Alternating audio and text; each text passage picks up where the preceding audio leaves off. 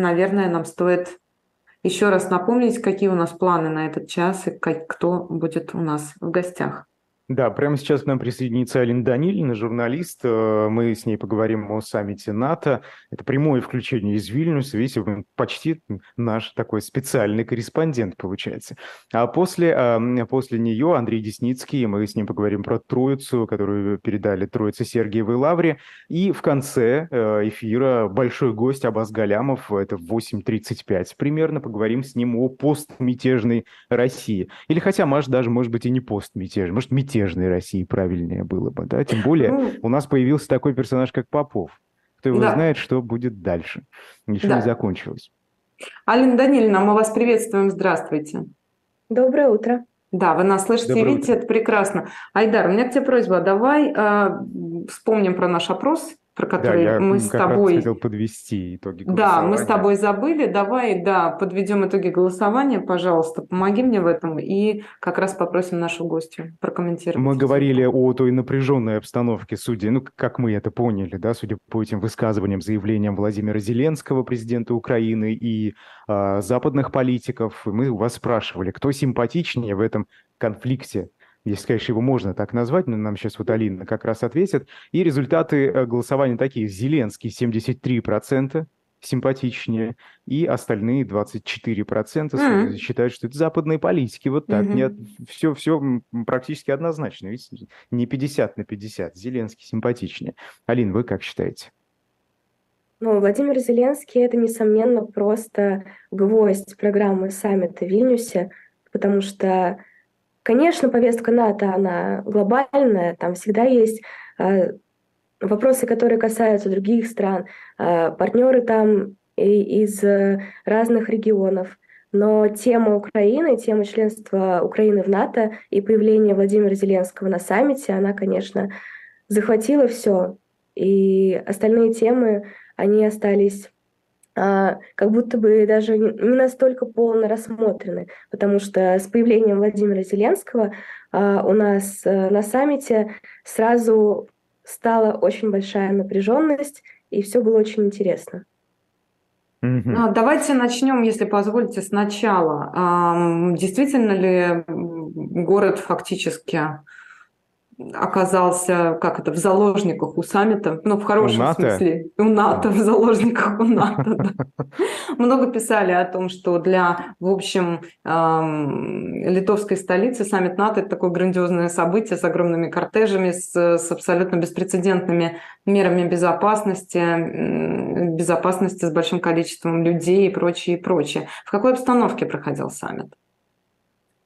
Это правда, то, что власти Литвы действительно очень-очень серьезно подготовились. А, гостей города включал, э, встречал в аэропорту огромный плакат о том, что Вильнюс, ну, на английском, но дословный перевод примерно такой, что Вильнюс более удивительный, чем вам кажется. А, везде были поддерживающие плакаты, которые поддерживали Украину. А, на остановках, на автобусах, везде просто абсолютно. А, абсолютно очевидно то, что несколько улиц на время проведения саммита просто перекрыли. То есть э, очень многие магазины закрыли, закрыли кафе, и даже литовские власти предложили жителям города поехать отдохнуть на время проведения саммита в город Каунас. И отели в Каунасе, они предложили специальные даже скидки и другие какие-то выгодные предложения для тех жителей Вильнюса, которые на период саммита уезжают. И улицы действительно очень тихие. С утра, когда я выезжала на саммит, ну, потому что все остальное время он проходил за городом, и, по сути, я была в городе утром, когда уже вечером поздно возвращалась. Действительно, практически никого не было, кроме журналистов. Ну, были какие-то одинокие люди, очень редкие, которые на утренних пробежках, но вокруг mm. были как будто бы только люди с бейджиками вот этими вот участников саммита, журналистов. А вы были именно на полях саммита, собственно, не просто в городе, а на мероприятиях, правильно? Да, да, я была в самом месте проведения мероприятия. Оно проходило в экспоцентре за городом. А, то есть не совсем как бы в черте города, немножечко за ним. Но, опять же, не удалось изучить географию как-то лично, потому что туда ехал только специальный автобус, который отправлялся из центра Вильнюса, специально для журналистов. Он был... Ну ладно, что с ним с городом, там понятно. В общем, а, давайте про саммит сам. Как вы бы описали настроение этих двух дней? Очень напряженная, интенсивная работа. То есть мало эмоций, все серьезные, все чего-то ждут. Очень, очень захватывающе и интересно, что будет происходить дальше, потому что буквально каждая секунда, каждый час саммита непредсказуем. И особенно первый день, примерно до 6 вечера, до 4-5-6 вечера, все было по расписанию, по программе, которая была заранее обговорена. Потом Владимир Зеленский выступил с заявлением о том, что э, назвал позицию НАТО слабой относительно принятия Украины. И дальше уже стало все непонятно. Потому что из одних источников поступает информация, то, что он приедет на саммит, и то, что у него здесь будет встреча и выступление – Потом оказалось то, что не будет. Потом он едет выступать э, на концерт на площади Центральной Вильнюсе по поводу акции присоединения Украины к НАТО. Выступает на концерте. И то есть. Алина, э, я прошу прощения, то есть я правильно понимаю, там же э, выступление Зеленского именно на саммите планировалось где-то на 6 часов, это был первый день саммита, а вместо этого, то есть он оттуда уехал на митинг в Вильнюсе и выступил под открытым воздухом на сцене перед обычными жителями города. Все так а... внезапно он поменял совершенно. Оно не планировалось прямо настолько серьезно, то есть его не было в программе даже в обновляемой, но, кажется, его пресс-секретарь сказал, что его выступление на саммите в первый день возможно. Потом был какой-то период ожидания, и потом выяснилось то, что он все-таки едет на концерт, и на саммите в этот день его не будет. И вот он уже появился на следующий день саммита, а, появился достаточно поздно, позднее остальных лидеров, потому что они приходили примерно ну, промежуток с 7.45 до 8.45. И Владимир Зеленский пришел с своей делегацией примерно ну, около 10 утра. И вот с тех пор вся программа конференции начала немного сдвигаться, и стали появляться неожиданные моменты. А, смотрите, у меня два вопроса к вам, Алин. Я, скажем так, э, вот ваши впечатления, э, которые, как мне кажется, противоречат Э, новостному фону. Вот первая история – это вы говорите, что все было неожиданно напряженно и внезапно, при том, что мы с Ахмадеевым сидим и говорим, что, в общем, ничего нового не, не, и ничего не произошло. Правда же, да, Айдар? Мы же пару дней уже обсуждаем. Ну, лично я дилетант, потому что я, понимаешь, я сижу Я тоже дилетант, вот, дело вот, не вот в этом. Один.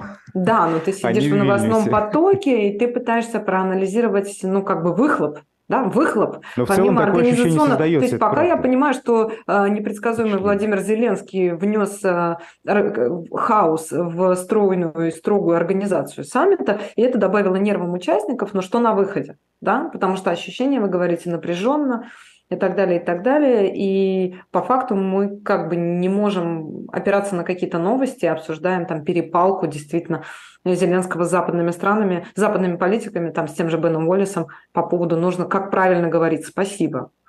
А, по форме увлекательно, по содержанию, в общем, довольно бестолково, правда же? Ощущения, когда анализируешь немножечко над саммитом и когда находишься внутри, они немного отличаются. Угу. Потому что там мы в новостном потоке, и я как новостной журналист, а, происходит какая-то новость, мне нужно ее скорее как можно передать, как можно детальнее. Поэтому любая новость в каком-то этом смысле дает напряжение, дает постоянную вовлеченность, и потом уже начиная это передавать, понимаешь, что по сути для Украины это меняет немного, именно в фактическом смысле. То есть, да, юридически получилось, э, появился первый документ, который закрепляет какие-либо устные гарантии союзников. Это декларация. Есть э, масштабная поддержка в военном смысле, пакеты поддержки. А, есть решение об отмене ПДЧ. И мы понимаем, что сейчас на поле боя это ничего не меняет. Как сейчас люди умирают, в Украине, украинские солдаты, мирные жители от российских ракет. Также они завтра тоже будут. И активные боевые действия продолжаются. Но даже украинские власти считают, что вот эта вот легализация гарантий, точнее не гарантии, не гарантии, а пока декларация, которая, по их мнению, должна привести к гарантиям, это уже какой-то шаг. Но, конечно, по сути, угу. это изменило мало, и что было там 9 июля или, например, 13 июля после саммита, по сути, картина приблизительно та же. И второй у меня вопрос э, тоже в, этой же, в этом же ряду. Вот второе противоречие, которое я услышала. Можете прокомментировать? Я не знаю, видели вы, но наверняка видели. Вчера по всем пабликам особенно про российским, который я тоже э, по мере своих профессиональных обязанностей подсчитываю, распространялась фотография с, с комментарием типа «вот оно одиночество» или как-то так, в общем, это было описано. И фотографу удалось поймать момент, где западные лидеры увлечены друг другом, а Владимир Зеленский стоит в одиночестве в этой своей Гельман ну, опубликовал, Марат Гельман эту фотографию. Знаешь, это столько вчера опубликовали, да. просто, что просто не, невероятно Его там раскритиковали, количество. Гельмана, говорит, какое одиночество, ты что говоришь? Ну вот, ну, вот значит, действительно создается ощущение, да. Я просто, я не знаю, Саша, наверное, быстро не найдет, мы просто это не, не планировали обсуждать, но а, тем не менее, значит, мизансцена, действительно все эти такие западные лидеры, э, хорошо друг друга знающие, болтающие на прекрасном английском в хороших костюмах деловых, какие-то жены, которые обнимаются тоже в дорогих нарядах. И посередине этого стоит Владимир Зеленский, абсолютно, ну, он, такой, он действительно стоит один в этой, в таком полувоенном костюме цвета хаки, темно таком темно-зеленом, темно-зеленого защитного цвета. И у него такое выражение лица, может быть, это так фотограф поймал, немного растерянное, или немного такое разочарованное, даже, ну вот посмотрите, какие у вас возникнут эмоциональные ассоциации. И в этом смысле вы говорите, что вот он все поменял и был в центре внимания, а как раз публикация и широкое распространение этой фотографии создает ощущение, что, в общем, контекст такой, что, в общем, у ребят были свои заботы, там Эрдоган, там вступление Финляндии и Швеции, и не всем было до Украины, а потом вот эти вот комментарии типа да вы спасибо не умеете говорить, в общем, правильных интонациях, они немножко добавили соли и перца в эту историю.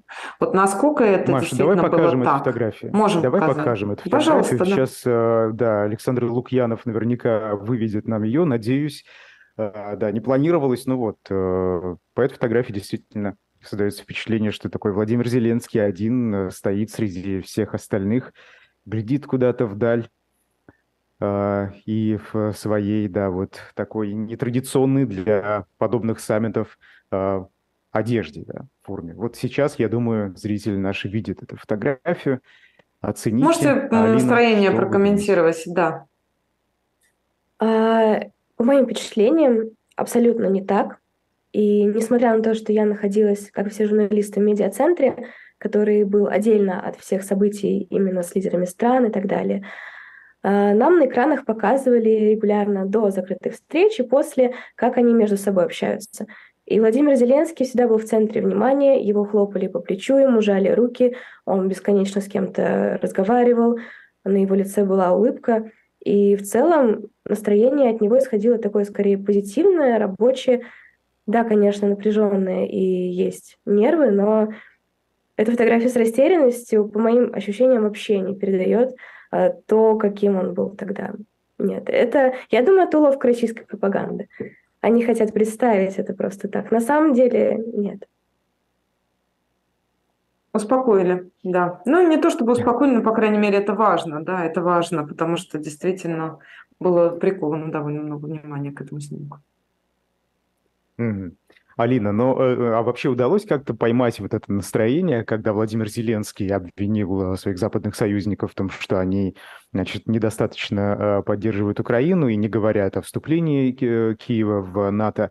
Вот эм, как отреагировали те, кто находился в саммите? Может, вы услышали что-то там, да, как мнение людей? Вот на чьей стороне они были, что ли? Ну, я могу сказать, что, несомненно, все, кто журналисты находились в этот момент в этом медиацентре. Гигантское мероприятие, наверное, свыше 500 журналистов. Все очень переживают за Украину, все очень поддерживают. По разговорам справа-слева можно было слышать, что действительно переживают за, за просто за выхлоп, который Украина в итоге получит. И, и да, этот момент, этот, это изменение настроения Зеленского было заметно что в субботу вечером произошел очень серьезный накал, и Мы понимали, что западные союзники будут не очень довольны таким его высказыванием в отношении их позиции. Но потом очень тоже почувствовалось, как настроение изменилось, как он стал более благожелательным, более благодарным.